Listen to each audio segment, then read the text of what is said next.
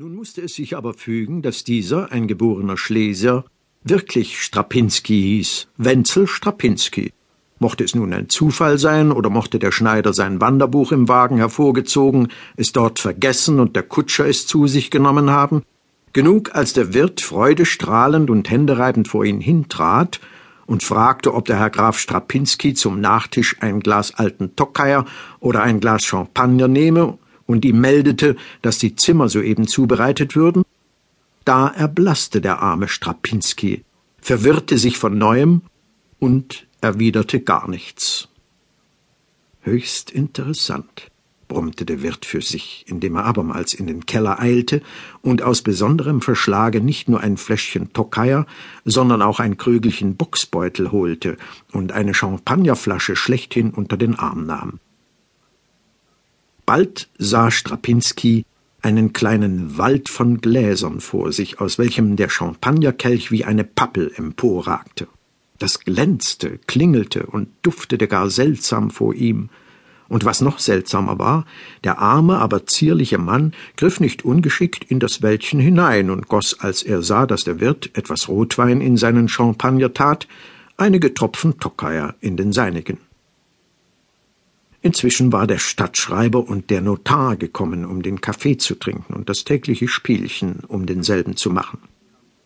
Bald kam auch der ältere Sohn des Hauses Häberlin und Compagnie, der jüngere des Hauses Pütschli Nievergelt, der Buchhalter einer großen Spinnerei, Herr Melcher Böhni.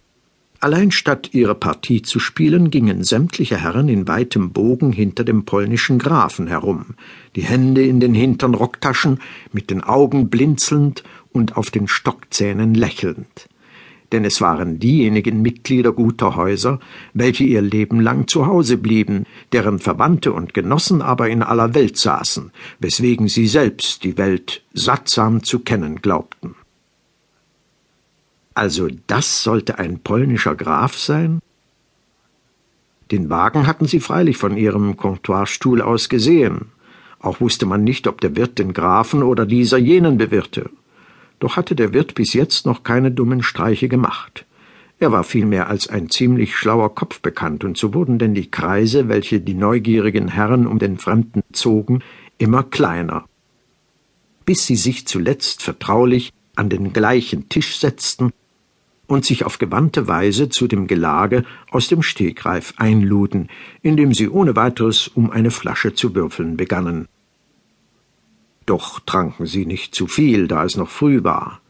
Dagegen galt es einen Schluck trefflichen Kaffee zu nehmen und dem Polacken, wie sie den Schneider bereits heimlich nannten, mit gutem Rauchzeug aufzuwarten, damit er immer mehr röche, wo er eigentlich wäre.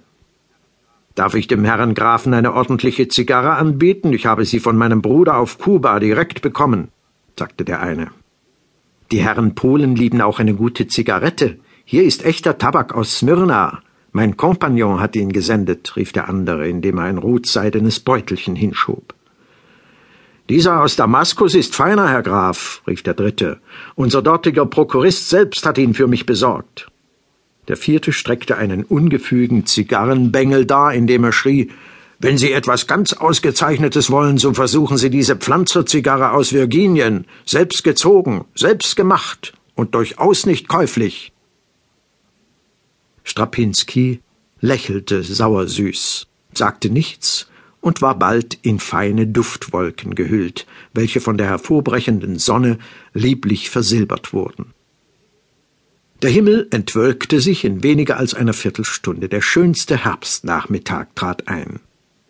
Es hieß, der Genuss der günstigen Stunde sei sich zu gönnen, da das Jahr vielleicht nicht viele solche Tage mehr brächte.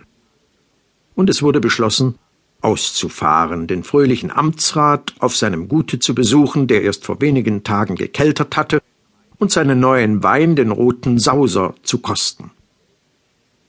Pütschli Nievergelt, Sohn, sandte nach seinem Jagdwagen, und bald schlugen seine jungen Eisenschimmel das Pflaster vor der Waage. Der Wirt selbst ließ ebenfalls anspannen, man lud den Grafen zuvorkommend ein, sich anzuschließen und die Gegend etwas kennenzulernen. Der Wein hatte seinen Witz erwärmt. Er überdachte schnell, dass er bei dieser Gelegenheit am besten sich unbemerkt entfernen und seine Wanderung fortsetzen könne. Den Schaden sollten die törichten und zudringlichen Herren an sich selbst behalten. Er nahm daher die Einladung mit einigen höflichen Worten an und bestieg mit dem jungen Pütschli den Jagdwagen. Nun war es eine weitere Fügung, dass der Schneider, nachdem er auf seinem Dorfe schon als junger Bursch dem Gutsherren zuweilen Dienste geleistet, seine Militärzeit bei den Husaren abgedient hatte und demnach genugsam mit Pferden umzugehen verstand.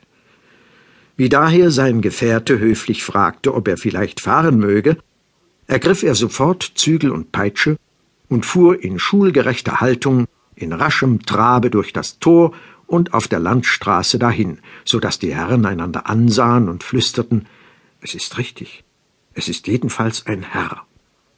In einer halben Stunde war das Gut des Amtsrates erreicht. Strapinski fuhr in einem prächtigen Halbbogen auf und ließ die feurigen Pferde aufs Beste anprallen.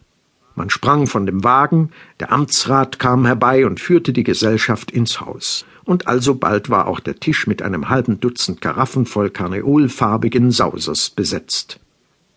Das heiße, gärende Getränk wurde vorerst geprüft, belobt und sodann fröhlich in Angriff genommen, während der Hausherr im Hause die Kunde herumtrug, es sei ein vornehmer Graf da, ein Polacke und eine feinere Bewirtung vorbereitete.